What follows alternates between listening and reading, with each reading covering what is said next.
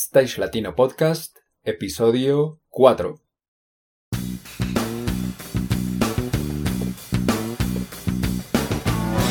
Si eres técnico, ingeniero, diseñador, productor o gestor de eventos y espectáculos, o quieres desempeñarte en cualquiera de estas áreas, este es tu podcast. Stage Latino es el programa en el que hablamos de todo lo relacionado con la planeación, producción y puesta en marcha de eventos y espectáculos a nivel profesional.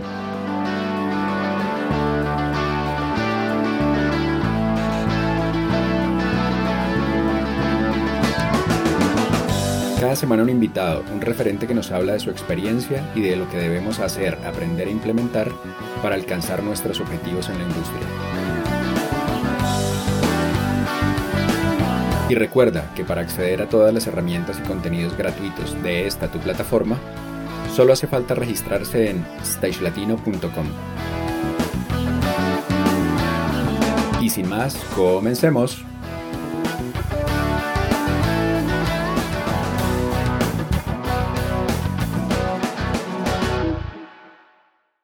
Hola, hola, ¿qué tal amigos? Bienvenidos una vez más a nuestra cita semanal. Como siempre, les acompañamos Fernando García, programador de iluminación y creador y director de stagelatino.com. Y al otro lado de la línea, Juan Pablo Flores, artista y productor audiovisual y director de contenidos de Stage Latino. ¿Qué pasa, Juanpa? ¿Cómo va?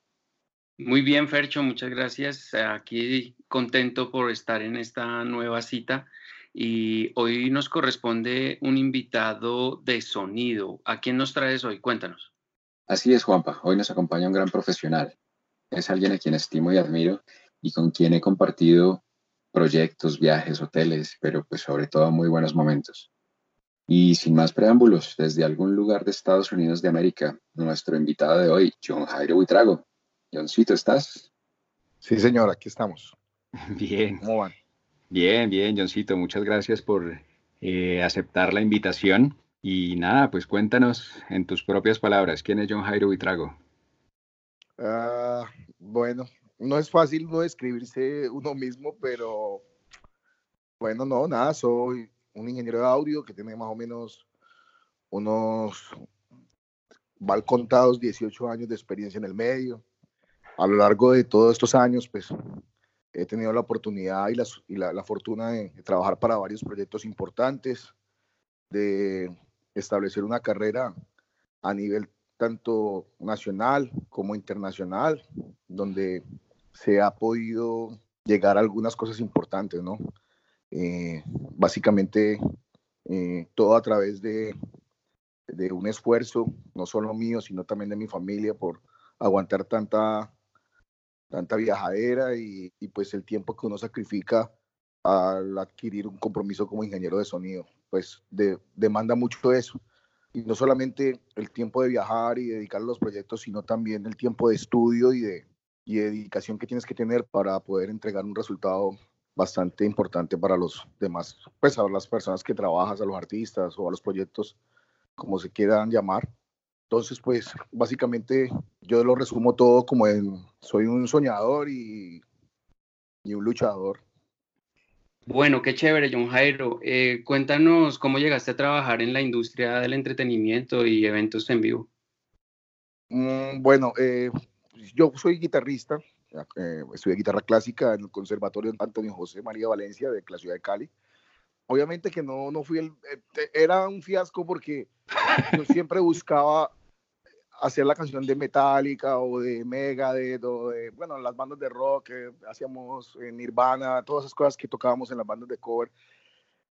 Y pues cuando llegaba a, hacer eh, una obra de guitarra clásica, pues no era lo que yo quería. Entonces en los pasillos del, del, conservatorio, entre los compañeros, hacíamos muchos covers con la guitarra acústica y eso fue todo lo que, todo empezó allí con la banda de rock.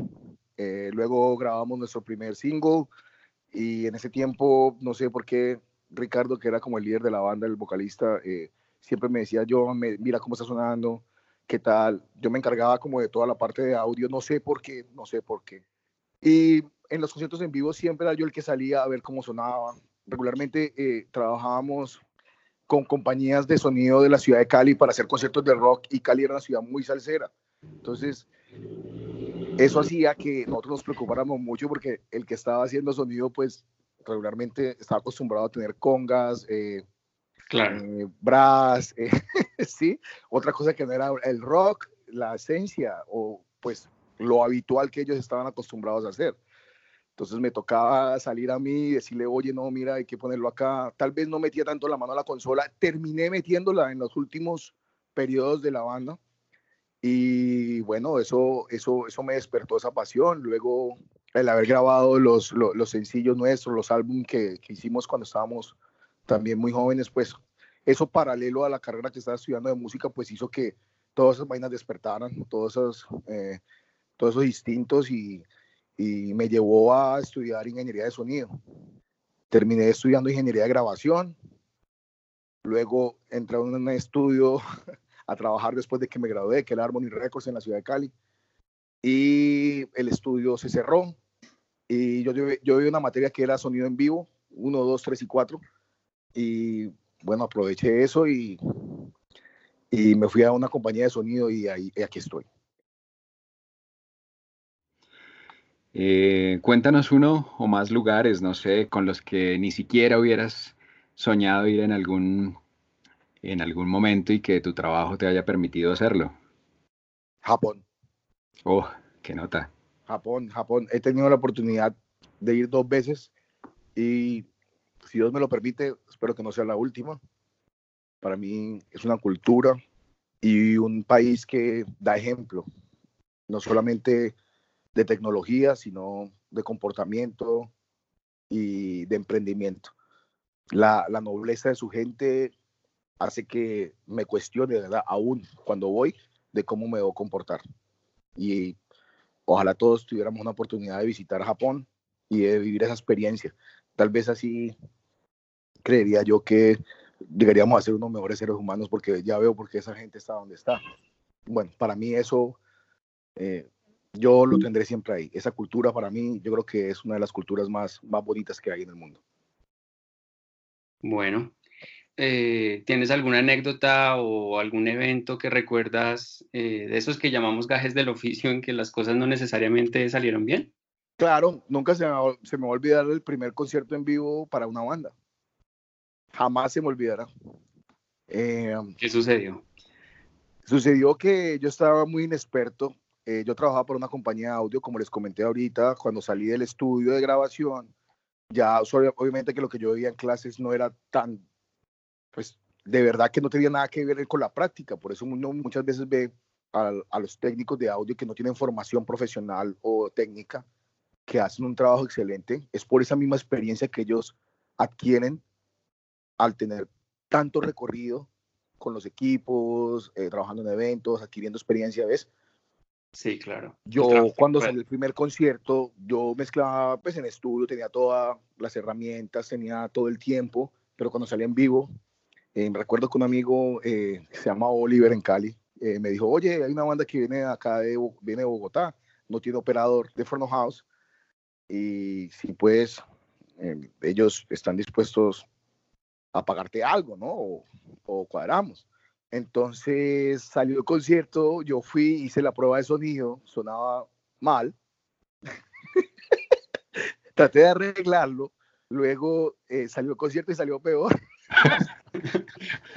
Entonces, eh, bueno, fue una frustración terrible porque era, me faltaba mucha experiencia y salió otra banda, la banda que, que seguía y sonó muy bien y los chicos estaban bastante furiosos conmigo. Y pues yo eh, ellos, yo les dije, no, pues tranquilo, no, no, no, no me tienen que pagar. Solamente, pues, una cerveza estaría bien. Y literal me pagó una póker. Ese fue mi primer pago, eso, una póker en lata. Ese fue el primer pago que yo tuve por un concierto. Eso nunca se me va a olvidar en la vida. Qué nota.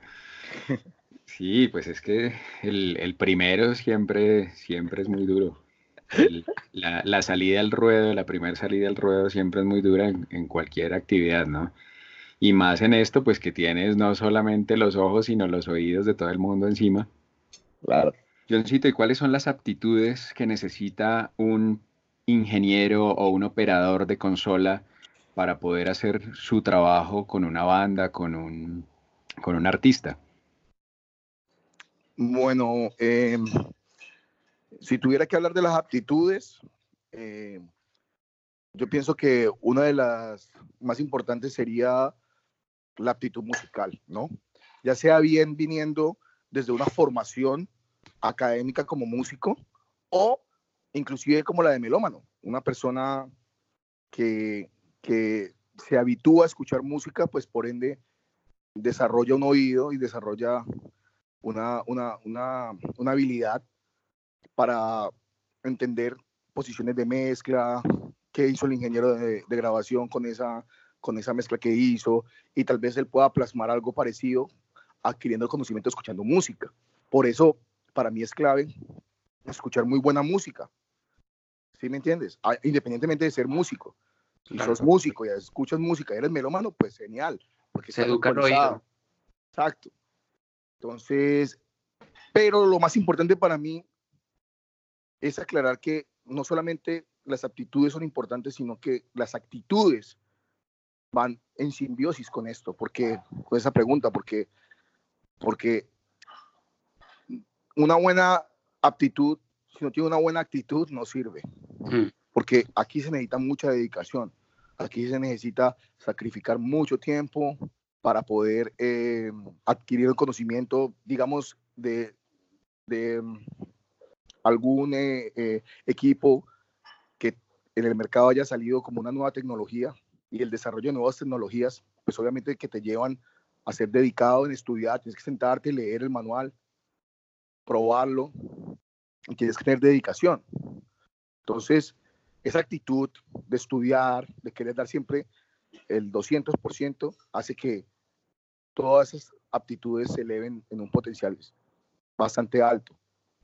Eso para mí que es lo más importante. Otra actitud sería eh, la formación como músico académico, ¿no? Un músico siempre va a entender mucho más el rango de conocimiento de un ingeniero de audio, pues porque está relacionado directamente con la música, nuestra profesión. Eh, yo creo que eh, esa es lo, la más importante y la más básica. Yo quería hacer una pregunta eh, que va sobre esa misma idea eh, porque siento que lo estás haciendo como una, como una recomendación también. Es muy chévere sentir esa eh, inspiración en, en, la dedicación que hay que tener para desempeñar cualquier cargo de, de la industria. Puntualmente con el de sonido, pues es muy estricto en, en, ese tema que cada vez va saliendo nuevo software, cada vez va saliendo nuevas mesas de control, cada vez van saliendo nuevas tecnologías que nos ponen como a prueba. Entonces, en ese sentido, la pregunta es, ¿hay recomendaciones que tú tienes que me gustaría que motivaran a nuestros escuchas para, no sé, llegar en algún momento determinado a, la posición, el cargo en el, como, el, como el que tú tienes? Sí. Yo siempre que, que me preguntan eso que tú acabas de hacer, yo les digo que muchas veces la gente que trabaja poco tiene éxito. La gente que, que se esfuerza, el que va más allá, el que se complica, el que quiere hacer las cosas bien, lo van a tildar como canzón, como enzorrador, sí. como de todo. Yo les digo que sean canzones, enzorradores y lo que quieran, porque nada es gratis y todo requiere un esfuerzo. Y el esfuerzo también te lleva a la dedicación. Y cuando tú te habitúas a trabajar así, vas a reducir el margen de error, porque estás preparado. Los otros pueden decir lo que quieran, pero el resultado es uno. A la final, el artista lo que le importa, o el grupo para el que trabajen, o la compañía de sonido, van a ver el resultado final.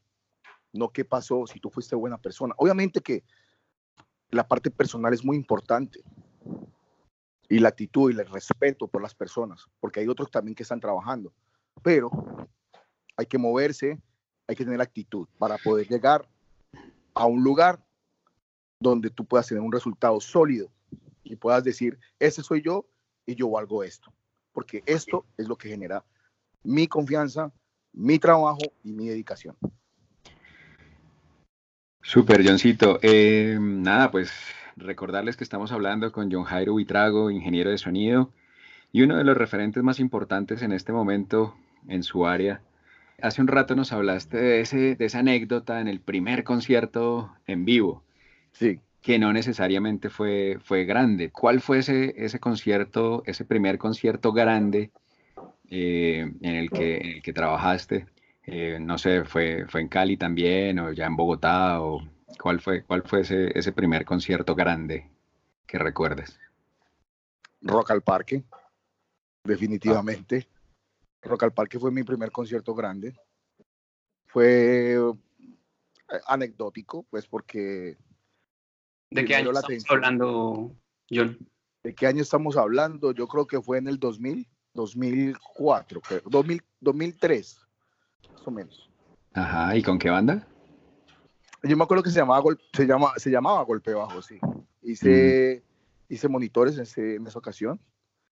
Y pues hubieron conciertos grandes antes, pero, pero nunca como ese que eran como 70 mil personas, ¿no? O sea, claro. creo que es de Simón Bolívar. Eso creo que para mí fue el primer concierto grande. ¿Y el resultado? Bien, bien, gracias a Dios, bien. Todo, todo salió muy bien en, ese momento tenía más experiencia. ok, pero, pero en ese momento todavía vivías en Cali. En ese momento, sí, claro. Todavía ah. estaba eh, radicado en la ciudad de Cali para, ese, para esa época. Chévere. Y, y en este momento, ¿cuál es eh, tu actualidad profesional? Eh, ¿Qué proyectos tienes y hacia dónde va el camino? En este momento, pues ya hemos tenido la oportunidad y la fortuna de, de tener eh, proyectos eh, no solamente a nivel local, sino internacional. Entonces, pues ya nos podemos mover un poquito más entre Estados Unidos y Colombia. Actualmente soy el front house para J Balvin desde hace aproximadamente unos 10 años. También tengo otro chico que se llama Sebastián Yatra, que es un proyecto alterno ahí que estoy manejando de la mano de Will Madera, otro ingeniero de los Estados Unidos. Y bueno, ahí vamos eh, por ahora con esas dos apuestas en cuanto a lo que es eh, proyectos pues que se encuentren dentro de lo que yo manejo. Johncito, eh, hace, nos dices que hace 10 años con, con J Balvin y, y, desde antes, desde cuando llegaste a Bogotá, que te radicaste acá y ese rollo. Mm, bueno, han sido muchos, muchos, muchos los artistas afortunadamente, pues tuve una larga, larga, larga experiencia. Gracias. Eh, muy agradecido con Andrés Cepeda, con el cual estuve alrededor de 11 años haciendo Front House para él. dentro de otros artistas que estuve en el medio, se puede nombrar Fanny Lu, con el cual tuve bastante tiempo también. Super Litio, una banda de rock también, fueron de los primeros que me sacaron de Cali. Eh, Julio Nava, en sus inicios también en Cali, eh, Nati Botero, Juan Carlos Coronel. Bueno, eh, han sido muchos, Silona, y pues agradecido a cada uno de ellos que confió su proyecto en mí.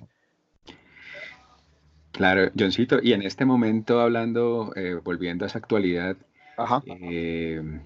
¿cómo es trabajar, pues girar con un artista tan grande como lo es J Balvin en la actualidad? La forma de trabajo siguen intactas. No importa cuál sea el proyecto. Lo que pasa es que la diferencia, si hay alguna diferencia que te pudiera decir, es que de pronto eh, hay ciertas condiciones que pues tienen más favorables al estar en un, en, un, en un medio un poquito más, en una posición un poquito más internacional, ¿no? Eso hace que que las cosas estén de alguna manera un poquito más asequibles. Eh, hablo de, de tener eh, eh, muchas cosas que, que tú puedes pedir y que las puedes utilizar que en el momento están saliendo.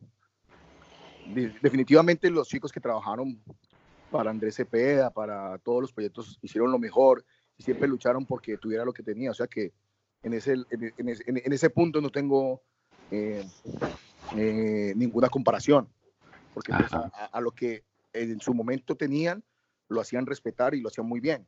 Y yo tenía todas las condiciones. Ahora cambia es porque, pues, de pronto te digo, la, la tecnología va avanzando y pues de pronto en un proyecto así eh, tiene la posibilidad de tener escenarios y países donde esa tecnología es mucho más asequible. Entonces, eh, eso, eso lo que es, básicamente es muy claro, ¿no? Lo que les he dicho, el mm. cambio que, que, se siente entre estar un artista y el otro. Pero sin demeritar ni tampoco decir que los otros no tenían eh, en su momento, no, no, no ponían las condiciones. Siempre hubo, siempre respetaron, hicieron su mejor trabajo y no tengo sino agradecimiento para ellos.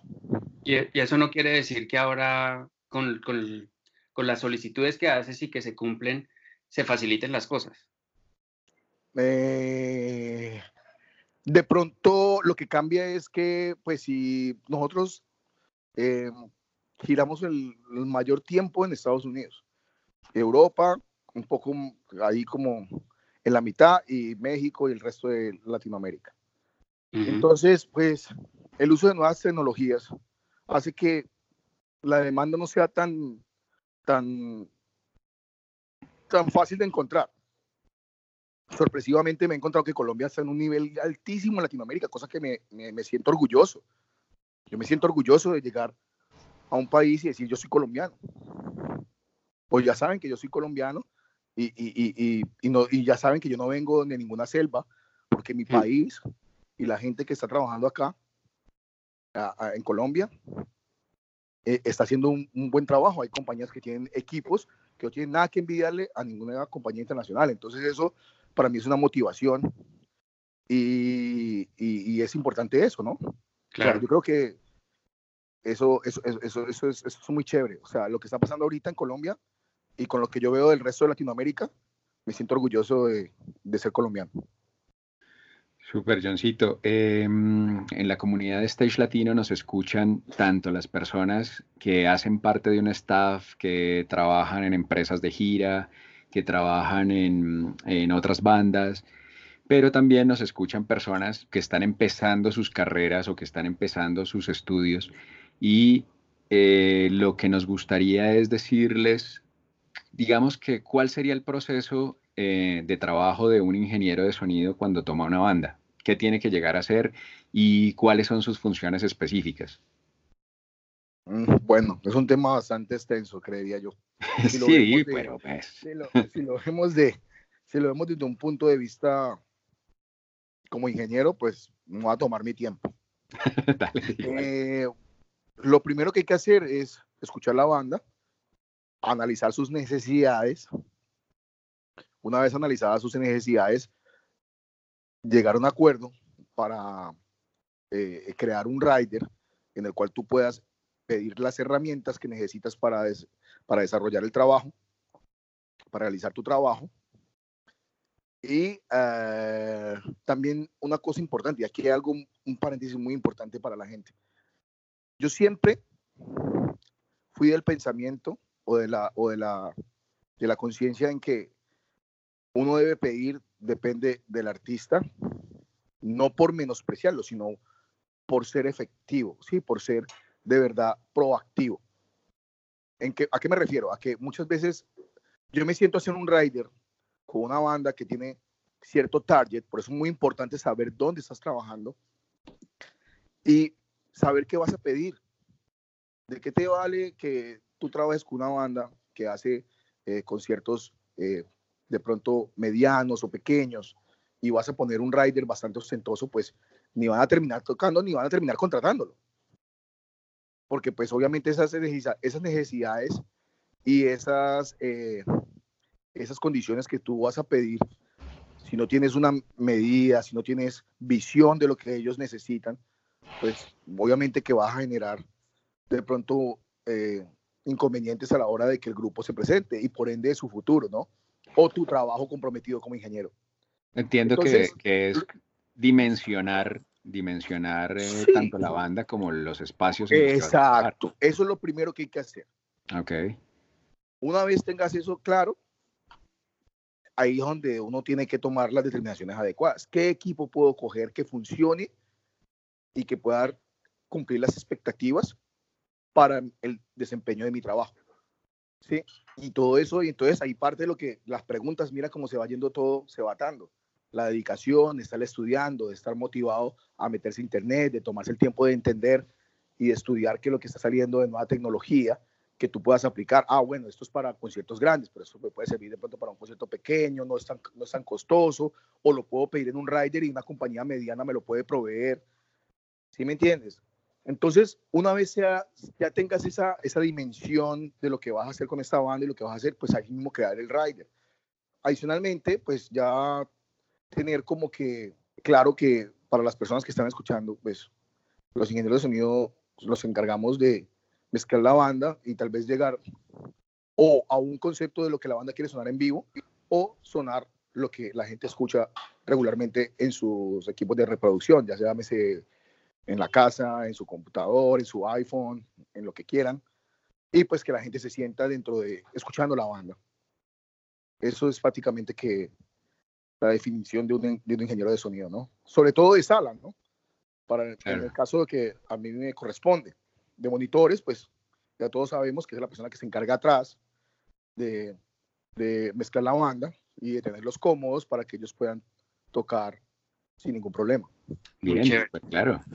Sí, sí, Obviamente que, que, puede ser muy extenso, pero estuvo muy concreto y, y, y, sí que hay una, un hilo de consecuencia de todo lo que se ha hablado. Yo, yo quiero seguir con las preguntas que, nos que nos han hecho y hay una que dice que cuáles serían los tres principales elementos a tener en cuenta para un buen sonido en vivo. Digamos que pueden ser más de tres, pero, pero miremos los principales, a ver. No, tres, tres es válido, ¿no? La primera es la concepción del sistema de audio. Si un sistema de audio bien conceptuado hace que va a tener un buen, hace que vayas a tener un buen cubrimiento y por ende una buena sonorización del recinto o el espacio donde vas a estar porque digamos que si es un recinto pequeño y tienes demasiado equipo, pues vas a tener problemas, espacio visual, de pronto no vas a tener control. Pero un equipo bien, bien, bien, bien conceptuado hace una diferencia. O sea que eso es el primer factor. Luego, la mesa que escoges para desempeñar tu función. Hay muchas peleas hoy en día que esta es mejor que Digigo, que Yamaha, que Venue, que Soundcraft, que LB1, lo que quieras. La mejor consola es la que tú sabes manejar y con la que tú más rápido llegues al mejor resultado. Esa es la mejor consola. Si tú llegas con una Behringer a hacer un buen trabajo, pues pide la Behringer, no te pongas a pedir la otra porque los demás la piden o porque quieres aparentar que conoces una consola. Eso es un error. Entonces, el segundo punto sería la mesa correcta para que tú puedas desarrollar tu trabajo. Y la tercera es los micrófonos. Definitivamente. Una buena posición de un micrófono, el micrófono adecuado, en una posición adecuada, vas a tener una reproducción correcta en tu consola y por ende una amplificación en el equipo de sonido, que era el primer punto, teniendo un resultado óptimo. Esos son los tres principales factores para mí. Clarísimo. Súper. Eh, y yendo en la misma línea, nos preguntan ¿Cuáles son las herramientas tecnológicas o equipos específicos que en la actualidad utilizas para tu trabajo? Eh, no sé, supongo que la referencia de la mesa, supongo que los procesadores, no sé. Yo soy un amante de la tecnología. Todo aparato que sale nuevo lo quiero probar. Esa es mi actitud. Esa es mi actitud. Sí. Ok. Eh, sí, sí. Entonces, eh, yo no tengo miedo al uso de tecnologías nuevas. Yo siempre quiero probar. Y si salió, yo voy y quiero darme cuenta. Entonces, yo sé que está un poquito fuera de la pregunta que me hicieron, pero no me quiero encasillar. Okay. Quiero mostrarles que, que lo que yo uso en este momento puede variar en cualquier momento no me amarro a nada. Quiero aprender. Y para aprender hay que probar, hay que, y hay que experimentar, prueba, error. Entonces, lo que les voy a nombrar ahorita es lo que yo en este momento estoy utilizando, pero que no necesariamente va a ser mañana, es lo que vayan a ver. ¿Sí me entienden? Entonces, no tengan miedo al experimentar nuevas tecnologías, jamás. El que, el que tiene miedo se estanca. Ahora de lo que les voy a hablar es lo que yo estoy utilizando actualmente, que es una consola Digico, eh, la SD7, aunque algunas veces me venden SD5 o SD10, las tres dependen de si llegamos a un acuerdo y si cumple las especificaciones que yo necesito. Adicionalmente a esto, estoy utilizando eh, plugins de Waves, los cuales corro con un sistema redundante de servidores SoundGrid, Stream. Otra cosa que también tengo importante es que no solamente utilizo plugins de Waves, sino que también utilizo plugins de Universal Audio a través de una interfaz que se llama LiveRack. También tengo adicionalmente eh, reverberaciones de Bricasti para voces y eso. Y sistemas de mediciones como el Smart para tomar mis mediciones del sistema, etcétera. También tengo eh, una interfaz Focusrite para, para utilizar con el Smart. Tengo un eh, Dolby Lake LM44, que es el que utilizo para repartir la señal a los, a los diferentes PA donde llegamos. Y bueno, eso es básicamente lo que tengo hasta ahorita. Buenísimo. Bueno, pues seguimos con otra pregunta, aunque tal vez pueda estar vinculada a, la que acabas de responder. Dice, al momento de escoger una mesa de mezcla digital, ¿cuáles son los factores principales a tener en cuenta? Eh, fíjate que todo va relacionado con las preguntas anteriores. Sí. Primero, como les decía anteriormente, la mejor mesa es la que tú conoces y con la cual tú puedas desarrollar bien tu trabajo llegar a un buen resultado. Entonces, uno debe escoger una consola que sea amigable, que sea intuitiva, y en ese orden, pues tú puedas llegar más fácil a ecualizar, a poner los dinámicos, a subir el fader, a asignarlo al grupo que tú quieras, etc. Entonces, pienso que lo primero es eh, escoger la mesa con la cual tú te sientas más cómodo. Segundo, la mesa que te cumpla las capacidades del proyecto que vas a elegir. O sea, si es, eh, digamos que te llama una banda que tiene un input bastante extenso, pues vas a tener que, que escoger la mesa que te cumpla, es que te supla esas, esas, esas necesidades, porque va a necesitar más capacidad. O si tienes menos capacidad, pues también tener la conciencia y tenerla, pues ser metódico y tener, escoger el equipo que, que te pueda eh, suplir las necesidades según su capacidad. Entonces, pues, al, escoger la mesa hay esos dos factores, ¿no? no es lo mismo tener una banda que una orquesta sinfónica. Exacto, o, una banda que tenga un input extenso, porque hay bandas que pueden tener hasta 60 y pico de canales, 80, 100, proyectos que van o que tienen menos y que de pronto podemos con una consola de menos capacidad y una buena calidad de audio entregar el mismo resultado. Entonces, pues primero es lo primero es que tienes que estar tranquilo y que tienes que estar consciente de que tú puedas desempeñarte bien en esa mesa. Y que si tienes miedo al uso de nuevas tecnologías, pues que te, dediques a estudiar. Todo se puede leer, todo se puede hacer, todo está en Internet. Entonces, hay que meterle actitud para crecer esa aptitud.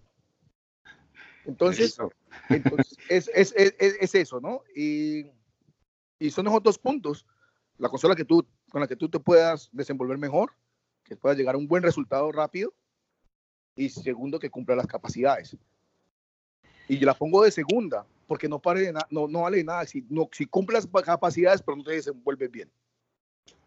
Claro.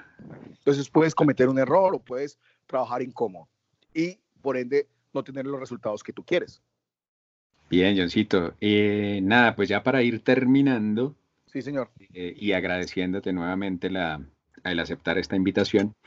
Una pregunta que es como la más, la más técnica que, que, recibimos en este, en este momento, o desde mi punto de vista, la, así la veo.